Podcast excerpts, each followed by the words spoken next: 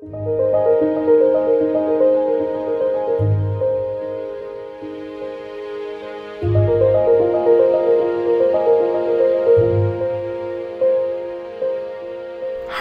我是左边茶水间的创办人 Zoe，欢迎来到我们二零二三冬季特别企划。我是谁？在这一系列的节目当中，我邀请了我的生命教练 Natasha 一起来与我对话，聊聊人生中那些让你感到无力、无解、迷惘、茫然的大灾问：我究竟是谁？我的使命是什么？我活在这世界上的意义又是什么？这些我们穷极一生不断在探索的答案，究竟跟我们想象中的一样吗？邀请你用轻松的姿态与开放的心态，细嚼慢咽。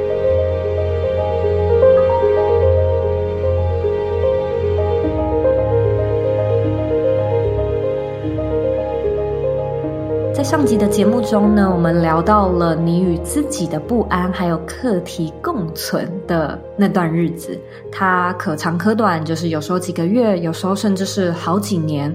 这样的日子呢，嗯，经常会被形容成走三步退两步。但好消息是呢，整体来说，其实你还是在前进的。那当你愿意这么做，后面就会开始出现一些宝贵的意外惊喜吧。那获得了这些惊喜呢，我相信也是代表你离找到我究竟是谁的这个答案又更近了一点哦。因此，在今天的节目中呢，我们就是要一起来聊聊我们目前在。这条路上，这条 self work 或者是 spiritual 的 journey 上面，最大的收获是什么？那在开始之前呢，我想要先跟 Natasha 玩一个快问快答的游戏。你觉得此刻的你已经知道自己是谁，而且知道自己的 purpose 了吗？嗯，两个都是是。啊，我觉得好惊讶。OK。好开心哦！其实真的是很很棒，就是打从心底的觉得很为你开心。嗯，Zoe，一样的快问快答，你觉得你知道你的 purpose 了吗？时间到，不知道。好，我的答案是 no 哎。那你知道你自己是谁了吗？我会说是，嗯，可是我觉得这我们好像蛮可以从这一题开始聊的，因为好，我说我感觉我没有找到我的 purpose，这个我回答不是，我是蛮确定的，就是我直到目前为止还没有一些比较明确的什么，然后我也不知道我这样子理解正不正确啊，就是不会让我认为说，OK，this is my purpose and this is my meaning of life。那么，在我是谁的这个，我认为它并不是一个能让我去诉说说我是 Zoe，然后我是一个怎么样的人，我的我的从小长大的经过，然后这样子就是来构成我是谁。我觉得不是这样的答案，而是我就是，如果我没有办法讲清楚，也无所谓，我不需要再解释我是谁。可能就像我们上一集有聊到的，好像会我我逐渐开始有一种不需要说服、不需要证明，我就是 Zoe，我就是这个人。所以，诶，为什么我在 Purpose 上面没有这个感觉呢？我觉得我们今天的确也可以花点时间聊聊，还蛮有意思的。嗯，我完全同意你那个知道我是谁，它是一个感觉，而不是一个答案。然后我觉得，哦，对。对我来说，那个感觉像海，像海，对，像海。我不是海表面上的那一些高高低低的波澜，它可能是我的一部分，嗯。但我知道我是谁的那个感受，像是那个最深层的大海，那一个静定的、广阔的、宁静的感觉。嗯，我知道我是那个静定的存在。不需要多做解释。当我问我自己是谁的时候，我马上可以连接到的就是那一个广阔的、深层的、稳定的、静定的本质。对，所以节目名称是我是谁？但我觉得终究而言，那个终点，如果有终点的话，其实没有。但是那个所谓的终点，好像并不是我找到答案了。嗯。那个终点也不是我找到 purpose 了，或是我找到意义了。嗯，像前几集有提到的无意义感，必须要找到 purpose，这些其实是更根本原因的一个表象。嗯哼，嗯哼。所以我觉得终极而言，当我可以又回到那个作业模式的感受，当我的运转模式回到那个 allowing。Trusting，我很好，我很感谢的那个运作模式的时候，我就不需要急着有一个我是谁的答案，我也不需要急迫的找到我的 purpose。嗯嗯哼，而唯有在我不急迫了、稳定了、允许了、相信了，我才有办法看到跟感觉到那些一直都在那里的答案。它并不是被找到的。而是显示的，被意识到哦，原来孩子都在那里的。我觉得这的确也是我这段时间最大、最大，甚至可以说是最宝贵的收获吧。就是其实我一直以来都是一个从蛮小就觉得好奇的人，就是生命的意义啊，活着的本质啊，我人生的使命啊，我是谁啊？而过去会觉得，嗯。可能单纯只是觉得，哦，我好像比同年龄的人都早熟一点哦，好像会想这些有的没有的，然后去探索一些人生的奥义，然后的确也一直在钻研这方面的主题，可能是从不同的角度切入，从哲学的，然后喜欢去看诗啊，了解艺术啊，然后设计思考啊这些东西，就是好像都会一直在想尽办法的去了解一件事情，就是。我是谁？我还可以是什么？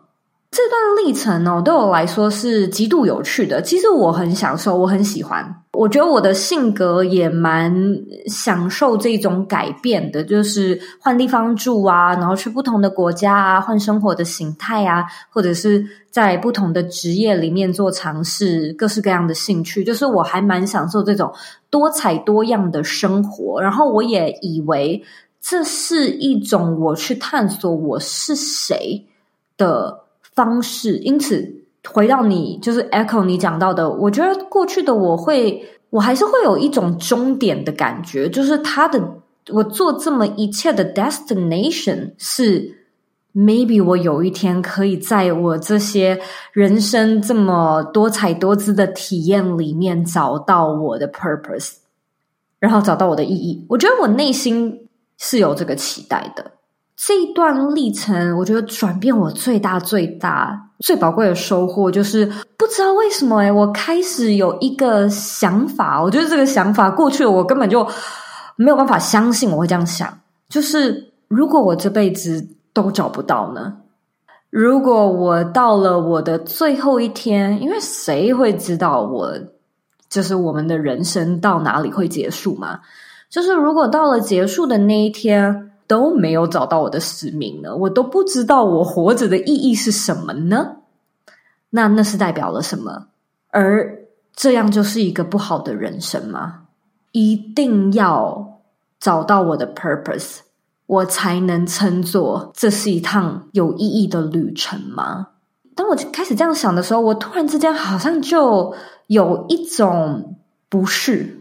那个那个不是的感觉，就是心里面可能你很深沉的智慧，好像你本来就知道的一个真理，就是其实不用，没有人说你需要真的找到你的 purpose，你的使命，你的人生才是有意义的。然后自从这样子想之后呢，我我心里面就突然之间很豁然开朗，诶，就是心里就真的觉得说，诶，那我也。不急，就是我觉得它会出现，嗯，然后对，的确，另外一面的我又会觉得，嗯，那么其实就算它真的没出现呢，也不会怎样，我也不会怎样，就是我还是可以过很精彩的、很有价值的人生。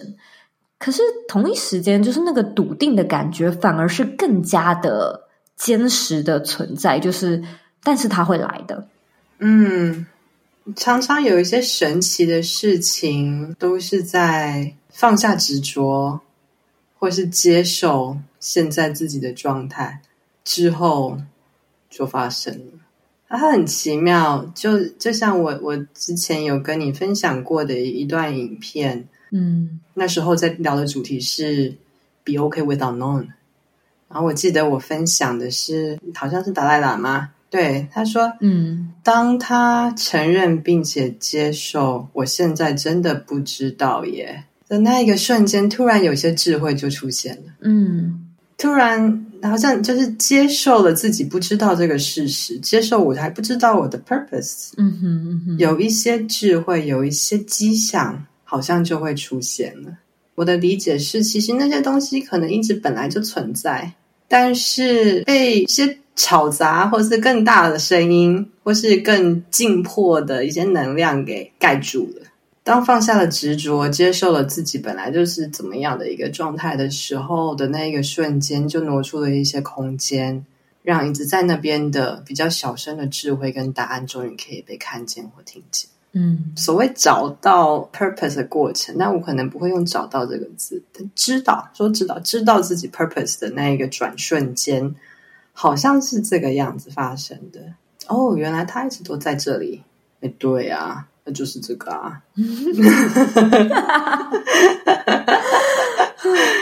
我觉得我们等一下要细聊这一块，不过我们我还蛮想要就是 echo 你刚才说到那个达赖喇嘛的那个影片哦，其实我看那个影片也非常的有感觉，然后我就发现我自己的那个 be okay with unknown 的这个议题啊，在最一开始的时候，我觉得 no I'm not okay. This is not okay. 的背后，其实我在说的是，我觉得我没有办法接受我不知道。的这个事实，就是说事件本身，老实说无所谓。就是说你的你的 purpose 没有浮现啊，purpose 到底在哪？这个这个其实是无所谓的。可是有所谓的，就是你所执着跟在乎的是你不知道的这个事实。又意味着什么呢？所以我的确就是在你给我看那支影片之后啊，我觉得我也是真的有经历过所谓那种就是洋葱皮这样子剥的那段历程。就是，诶，那这个意味着什么？我觉得那个他在告诉我，至少我心里面想的是，我怎么可能不知道？我一定能知道，没有办法接受我这个就是所谓就是 I'm not capable，我。无法胜任，我没能力，我不知道，就是在说我没能力，我能力不够好，我没有办法去知道，我不够聪明。心里面想一想，就觉得是是这样吗？就是我我是一个我没有办法接受这件，我其实可能不够聪明，我其实可能真的没办法，我其实可能真的办不到。其实这世界上面真的有很多事我没有办法去计划，然后用执行来去达成的，这才是我没有办法接受的。所以当我看见了之后呢，我心里面突然之间就觉得。非常的可笑，我是真的在就是呃写字那个打字给你那个当下，我是哈哈大笑的那种，就是觉得我自己太可笑了，但是也太可爱了。怎么会觉得我自己什么都知道呢？就是这是一个什么样的心态啊？这是一个什么样的想法？你怎么会这么认为？然后你怎么会觉得这不 OK？我们本来就会有一些事情是你不知道的啊，然后我觉得可能是一些议题啊，就是一些领域，例如说，我可能刚好烦的是职场的事情、职涯的事情，然后我就会觉得，可是我平常还在教人家怎么样，就是找到自己的职涯的方向，诶，那我连我自己的都找不到，这个是一件没有办法接受的事情，所以我不愿去面对这个事实。然后我觉得蛮多人可能去看自己的使命。或者是去说我是谁，很多时候也是这样的一个心里面的呃所谓的途径吧。就是我好像平常呈现的模样，就是一个可能很霸气，然后知道自己要什么，职场的高阶主管、女强人。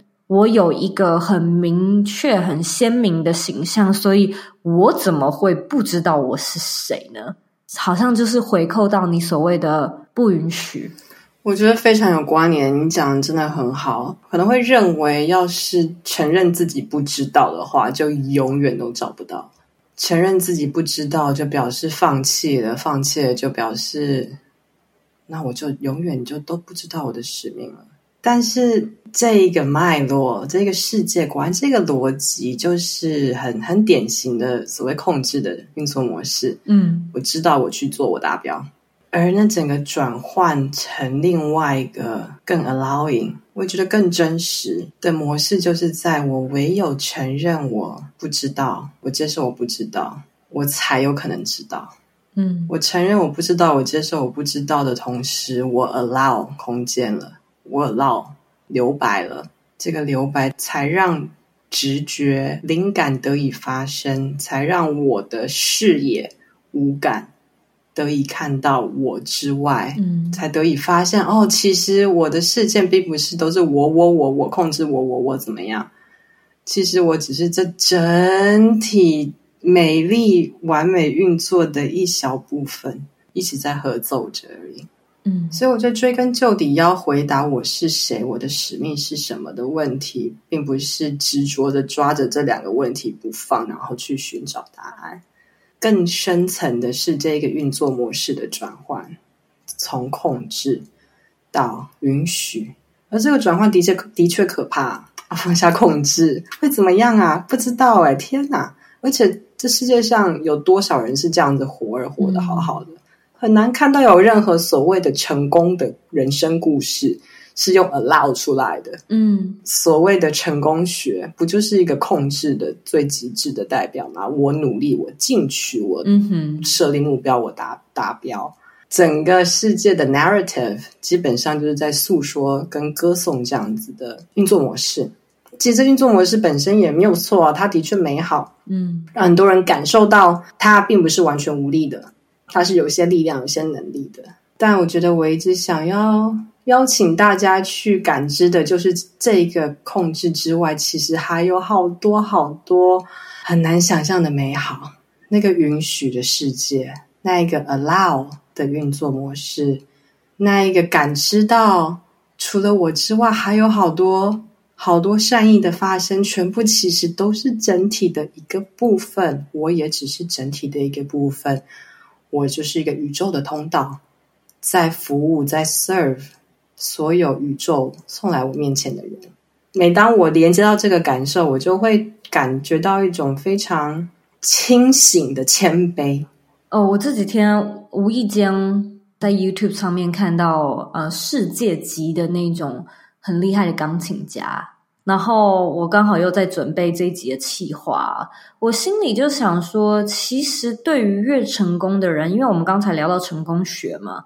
对于真的越成功的人，这个课题好像是越困难的耶。就是你想象你今天哦是碧昂斯、泰勒斯，或是你是一个足球巨星。这其实甚至可以说是你你人生的一个很大很大比例，去外界去定义你是谁的重要指标跟关键。我们突然之间开始回来聊，呃，更深层、更内在、更灵魂层次的我究竟是谁？我人生的使命跟意义是什么？我就是一直踢足球吗？我就这样吗？这就是我人生？然后我就退休，我就去当足球教练吗？这这就是我的 purpose？就是我觉得更困难呢。我突然想到一件事情，好可爱。就是前几天吧，前几周我收到了一个读者写信给我，然后他就说他这几年的人生跟我相反，因为他反而是一直汲汲营营，然后不知道自己呃到底生活有什么目标，所以就是工作换了又换，然后生活呢就是随波逐流。可是他却也在这种随波逐流的日子中呢，发现其实这种随波逐流也是挺美好的。不需要有一些外在的成就啊，不需要成为什么样的巨星或者是主管，好像现在他变得很 OK。然后我我就在想象哦，因为我觉得我们的听众可能两类人都有，有一些人可能是事业或者是某一些部分是非常成功的，有一些可能像我刚才说到的那位可爱听众，不是社会会被归纳为人生成功胜利组，但好像也靠着自己的一些方式。然后活出自己喜欢的模样，而且乐在其中。第一类的内心，可能更多的课题会是我们所谓的那种 allowing，或者是放下成见、放下执着。那如果是这样聊起来的话，你会觉得，我不想要用这个词啊，可是我现在想不到别种说法。你会觉得可能第二类会是更像是我们所谓的人生玩家嘛，或者是人生赢家？我觉得，其实怎么过你的人生，在外显行为上，享受成功、享受创造、享受很大的影响力，或是享受简单平静的生活。都一样好，但值得去抽丝剥茧的是，你是不是借由那一些成就、那些行为、那些作为来获得自我感，还是你本来就是有力量的，你本来就知道自己是谁的，而今天我想要，我是这这一段人生，我想要享受看看当一个 Fortune Five Hundred。总经理是什么感觉？好好玩哦！放手去做，对，就去体验你想要的。只要你不是借由达成一个成功的形象来感觉自己的存在，感觉自己的力量的话，其实怎么样过都很棒。这可能是关键，所以用这个脉络来回答到刚刚 Zoe 的问题。的确，要是我硬是要选择一个我觉得所谓成功的人生的话，我的确觉得后者听起来他，他他的力量并不再来自于一定要达成什么、成为什么、干什么，他的力量就是恒定的，他 enjoy 所有他做的事情，他看到每一个大大小小的夕阳、路边的小草。每一个存在的美好，对我来说，那其实是更靠近我心中定义的成功的。我觉得这可以连接到之前我们在 coaching 的时候有谈到的一个我很大的体悟，那个 doing、having、being、doing。一般所谓成功学或者是这个世界认定的过你人生的成功方程式，其实是 doing，你做了什么。然后你做好了，then having 你就可以有什么？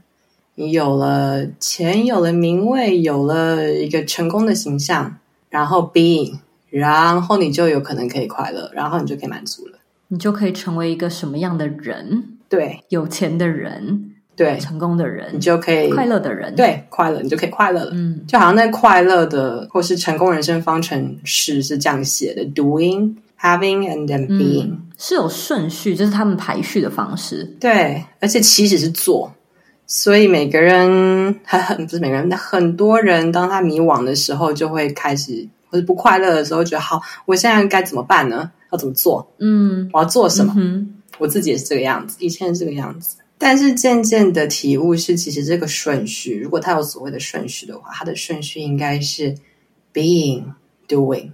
Having 在括号里面，因为 having 变不太重要了。嗯，在一个什么样的状态里面，一个稳定的还是控制的，匮乏的还是满足的，才是决定一切的那个根本。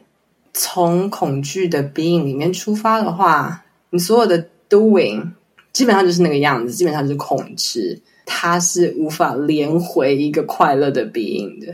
但如果本来的那个状态，嗯，就是像你刚刚说的那个朋友的，满足的，带有感谢的，我好好的，我安全的。哦，我今天看到这件事情，我想试看看，啊，我想体验一下当总经理是什么感觉。我觉得当总经理好像可以深刻表达我灵魂某一个很重要的想创造的那个本质，那就去做。但是我并不需要祈求。当总经理的这一个身份或职位或影响力，帮我变得快乐，或是帮我变得满足，因为因为后面这个流程是不太成立的。是，而且我觉得你帮蛮多人解答了一个呃心中很大很大的疑问，就是为什么 我就已经做了，然后我也拥有了，但我还是不快乐。然后我继续追求，我继续设立更多的目标，可能就是这个目标还不够大吧，不够远吧，不够怎么样。但是一个重点是出发点，就是你所谓那个我的状态哦。如果我是从所谓 scarcity 的状态，可能就是你你说那个 doing 就差不多都是为了去控制，然后就算真的后面 have something，就是你终于拥有了，可是你的那个出发点还是觉得自己是 not worthy，还是觉得是不够的。而不切实际的期待，就是觉得我做了什么，有了什么就会快乐。就看到哦，这个其实，嗯，可以理解为什么自己相信，并且可以深刻体悟到，因为我尝试过了，深刻体悟到这一个逻辑听起来很合理，但实际上真的是行不通。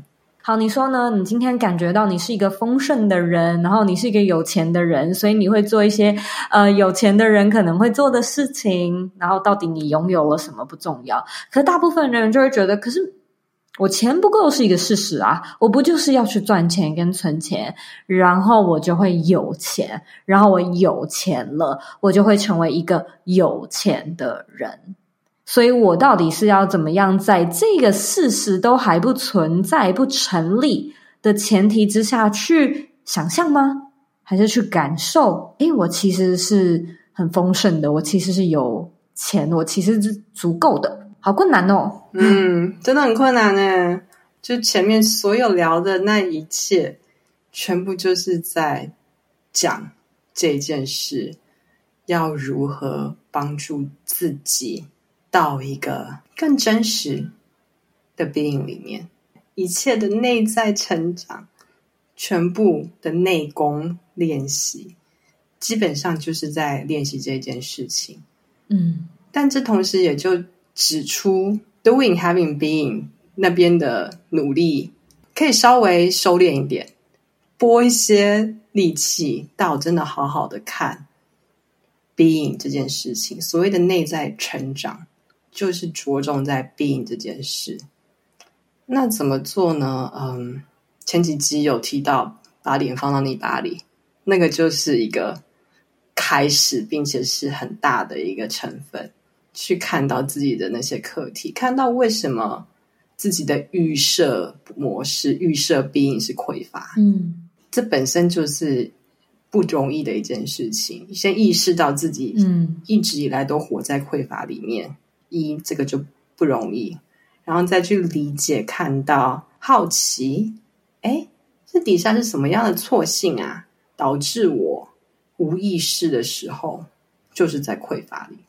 刚刚前几集提提到的课题，就是在走这个过程，辨识出来那些课题之后，再来就是感知的部分，没办法用说服的。就让自己相信啊、对对对，我是无条件的存在的，有价值。这个说服不来的感受要进来，那感受，我相信大家其实都有过。我觉得最容易体会到的那种感受，就是对我来说，感谢。像前几集提到，我在某一些瞬间，我突然感觉，我感谢我的课题，感谢我内在的恐惧，内在的声音。在那个瞬间，突然感受对我来说是 accessible，是可以触及的了。然后记得那个感觉，记得那个感谢的感觉，或是其他对你来说很很很好的、很很扩展的感受。有些人可能是好玩，那我觉得它就是可以被刻意记得的一个感觉，并且刻意练习。我到现在还会做这一件事情。像个序曲一样，帮助我进入到一个很灵性的感受里。对我来说，到森林里散步，只要半个小时，我就可以感觉到一些不同。或者是外面下雨的话，呃，我有几本神奇小说，神奇小说，对，那几本，大概三五三本吧，三本神奇小说，其实内容我都已经翻烂了。我每次看它，我不过已经不再为了学习知识了。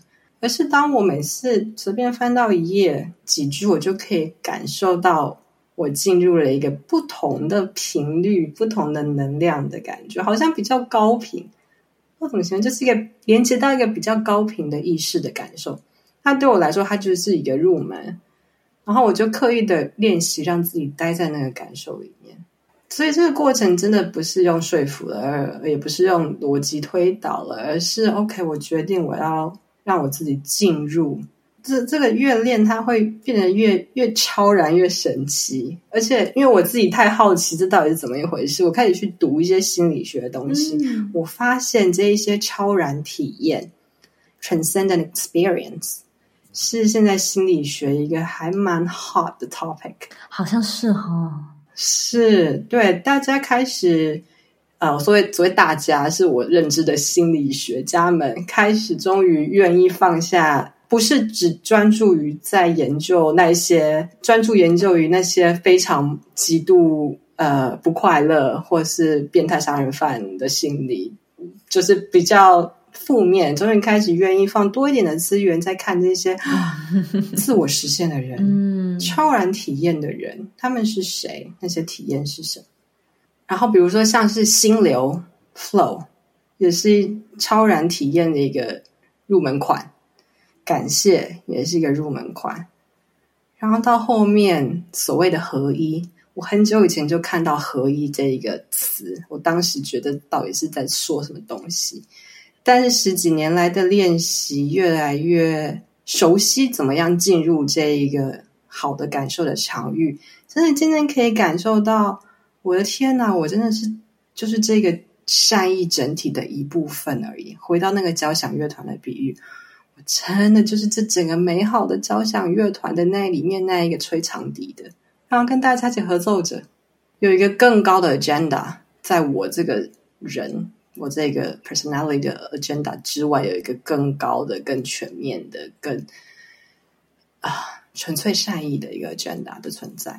然后下一次，当自己意识到自己又在匮乏里的时候。可以选择踏入或是连接回这个感受，这就是我觉得那一个 being 练习的关键。那这很多 component 很多很多组成成分，有把脸贴到泥巴里看自己的不舒服，看什么启动了自己，并且也有刻意的进入一个美好超然感受，并停留在那里的成分。不停的练习，真的它不是一个做三天就可以。OK，结束打完手工的事，是一个不停的练习。然后到了某一天，好像脑神经回路不知道怎么样重长了，还是怎么样，就会变得进入美好体验，是一个很本能的事情。是你说的没错啊，脑神经回路的确会重组，就是会变得越来越畅通，越来越敏感。那进入就会越来越顺利，就是这个已经是得到科学证实的。我相信，就是有听上一集的听众，一定也就是好像在我们讲那个什么叫做头脑无法理解，然后身体去感受的那一段，就是好像有点 confused。所以我觉得 Natasha 的这一段其实补充的非常的完整。然后我其实刚才一边听你讲啊，我一边也在想一件事情哦，就是说。你有没有喜欢过一个人，然后你真的讲不出来你为什么喜欢他？我觉得那个就是一个非常好的比喻哦。那当然，我们可能嗯会很习惯的去讲说哦，因为他很好笑啊，他很体贴，然后他很善良啊，等等之类。你会去讲的这些东西呢，都是头脑可理解的。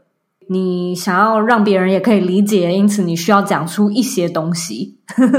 可是不得不说啊，这就是一种感觉啊，你就是喜欢他，你喜欢跟他相处的感觉。我就记得小时候蛮就那种成长的过程，青少年很常会被问到这个问题，然后我都会需要绞尽脑汁的去挤这些答案。对耶，我是喜欢他的长相，我觉得他好像很聪明。就是你开始列点，这个其实基本上就是头脑的语言。所谓感受的这个部分，应该是说你不得不承认，就是有一种无法去形容，然后你脑袋无法去解释的感觉。我觉得是这一种感受，需要先接受它的存在。你不需要看到它，你不需要理解它，就是地心引力啊，你也不理解，可是你知道它是存在的，你毋庸置疑的，你不会去质疑这件事情。然后我觉得感受也是，不过话虽如此啦，我还是花了一点时间 去慢慢的知道怎么怎么 shift。然后我真的是在你讲之前啊，我没感觉，可是现在想一想，就觉得哦。对耶，刻意练习的确有用，真的是还蛮感谢那个时期，就是那好几个月来啊，其实我真的是不断的书写，像抄经书一样，真的一直写一直写，然后还有不断的冥想，然后我觉得就是真的在某一次，我有一个非常非常深刻的冥想体验，然后那个冥想体验呢，是我。非常的知道，很清醒，我整个人是醒着的，我没有睡着，我也不是在做梦哦，因为我我先生也还在我旁边哦，所以不是说什么我在一个隔绝与世隔绝的空间，是他还在旁边。做着他自己的事情，看他的书哦，所以我觉得这种事情你不一定要认为好像是一定需要有怎么样的 setting，虽然可能会有帮助，可是我就是躺在床上，而且是一个非常普通的一天，我就说我想要来冥想一下，那就这样，然后就冥想没多久，就是很清晰的觉得我有一种身体浮起来的感觉。很超然吧，整个浮起来的感觉，而且是那种，其实我身上还盖着棉被啊，然后躺在床上，可是那个棉被在身上接触，跟背部有东西支撑着，那个床垫那种感觉都不见了吧？或者是说，你的你不的意识不在这件事情上面。那很明显的一种感受呢，是我的心脏的位置一直觉得有一股漩涡，而且它有温度哦，是这么的具体。那温度呢，就是一种非常舒适、很很很温暖的。然后我那个时候超级就是半惊吓、半惊喜，就是想说：我怎么了？这是什么？这是什么东西？我现在在哪里？我真的飘起来了吗？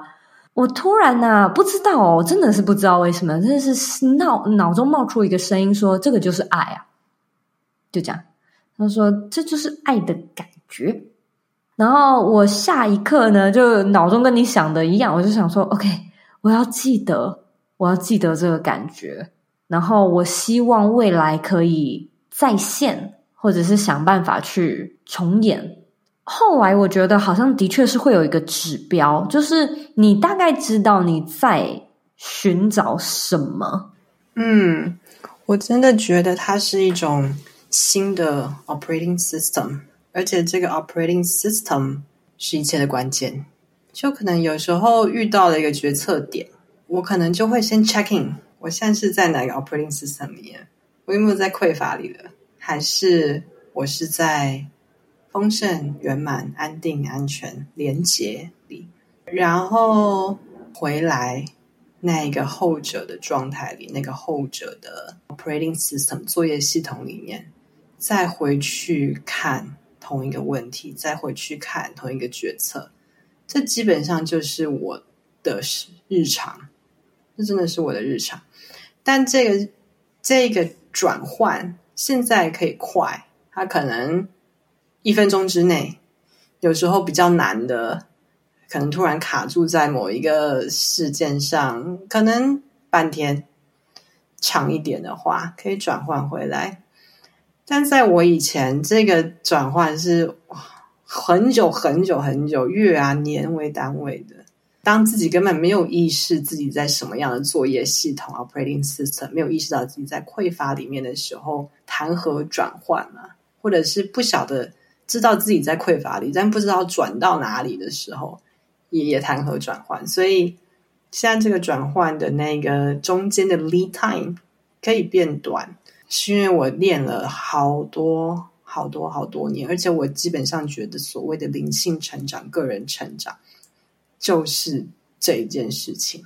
他说的简单，但他底下蕴含了多少的所有讲的这一切。基本上最终都是在导向这一件事情，一切的关键不在于找到你是谁，找到你的 purpose，而是在于把自己带回一个真实、圆满、安定、稳定的状态里，升级或置换到这个 operating system 里，然后再回头问一样的问题：我是谁？What's my purpose？唯有在这个 being 里面问这些问题，那些真实的答案才有可能显现出来。而且我觉得这个完全是一个很美好的 echo，一开始我们就聊说，哎，我们是不是找到比呃自己的 purpose，然后知道我们自己是谁？然后我觉得我学到更宝贵的那一刻啊，就是可能是你说的调频，或者是状态 being 的呃 shifting。就是现在，我好像在一个我蛮好的状态，我知道自己的本身，然后我存在就是有爱、有价值、完整的。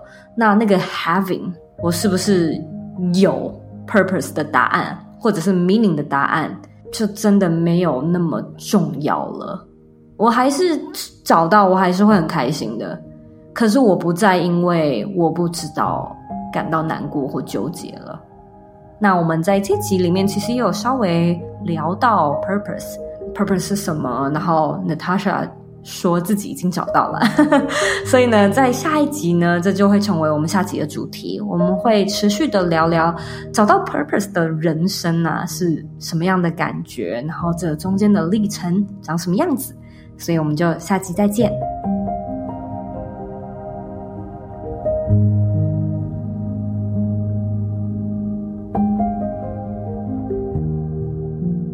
非常感谢你收听左边茶水间二零二三冬季特别企划。